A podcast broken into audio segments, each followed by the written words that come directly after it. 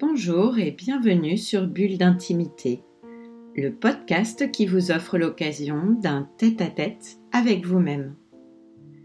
Je suis Céline Fallet, maître praticien en hypnose ericksonienne, énergétique et spirituelle, formée à la psychothérapie humaniste, à la PNL ou programmation neurolinguistique, thérapeute engagée à l'éveil des consciences.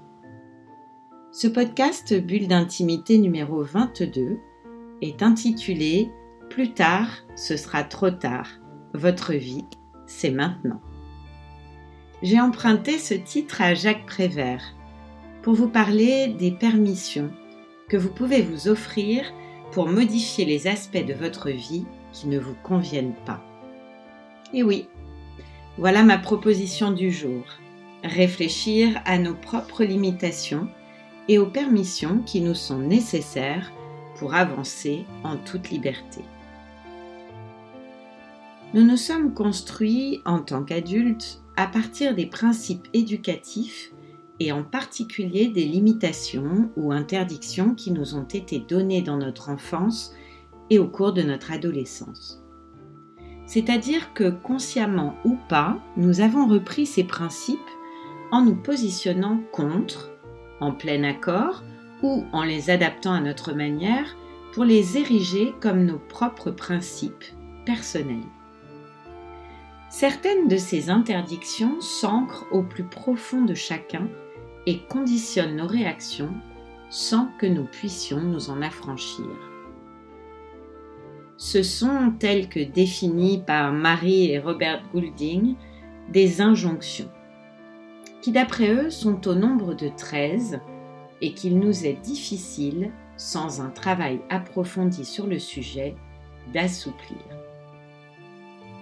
Giza Jaoui, la mère d'Agnès Jaoui, qui était une des spécialistes de l'analyse transactionnelle en Europe, avait imaginé une roue des permissions afin que chacun puisse se positionner sur chaque permission et découvrir ainsi plus aisément celles qui sont manquantes ou bridées.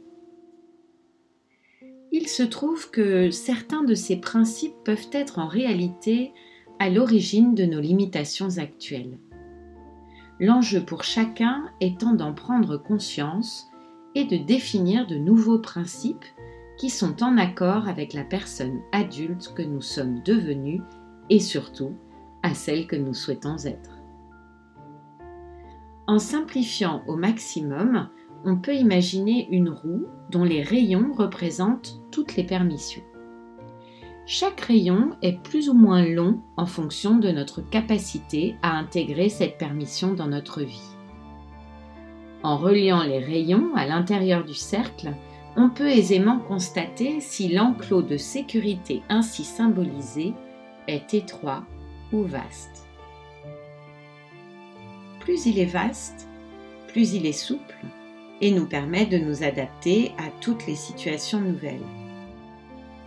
Plus il est étroit et plus nos capacités d'adaptation sont limitées. Ma proposition est donc de vous offrir l'opportunité d'ouvrir le champ des possibles en vous offrant à vous-même les permissions dont vous avez le plus besoin en ce moment. Giza Jaoui définit quatre cadrans dans sa roue. Et je vous reporte ici une présentation de la roue faite par Laurie Hawkes pour nous transmettre cet outil. Le premier cadran est celui des permissions entre moi et moi. Ce cadran porte sur notre permission d'être, notre permission d'exister tout d'abord et puis d'être en bonne santé physique et mentale d'être de son propre sexe, d'être soi-même au sens de savoir ce qu'on aime, ce qu'on veut, d'accomplir sa propre destinée. Ensuite vient le cadran entre moi et les autres. Ce secteur concerne nos relations à autrui. Les permissions que l'on se donne pour nous permettre de faire confiance, judicieusement bien sûr permission à appartenir ou à faire partie d'un groupe plus ou moins important, celui de notre famille, de notre pays, un parti politique, un syndicat professionnel, etc. La permission à être proche d'autrui et à nous laisser voir et connaître nous-mêmes en profondeur. Et enfin, la permission à être un enfant, c'est-à-dire la permission à nous fier à l'autre, à le laisser prendre soin de nous si besoin et avoir conscience de nos besoins. Vient ensuite le troisième cadran, celui qui a trait aux permissions relatives entre moi et mes sentiments. Dans quelle mesure pouvons-nous reconnaître et exprimer librement, de manière appropriée et efficacement, nos émotions? Ici, ce sont les quatre émotions primaires que l'on examine. La joie, la colère, la peur et la tristesse. Le score est de 100% si nous nous sentons autorisés à les exprimer ouvertement dans nos relations et qu'elles ont un impact sur l'autre. Les restrictions les plus courantes sont de ne pas pouvoir montrer ses émotions en dehors de la présence de personnes bien choisies, ou encore de ne pouvoir les vivre que dans la solitude. Au plus bas niveau de permission dans le diagramme, la personne ne reconnaît pas ce qu'elle ressent ou n'a pas conscience de ressentir quoi que ce soit. Enfin, voici le dernier cadran, celui qui a trait aux permissions entre moi et le monde. Ce cadran traite essentiellement de notre capacité à avoir un impact sur notre environnement.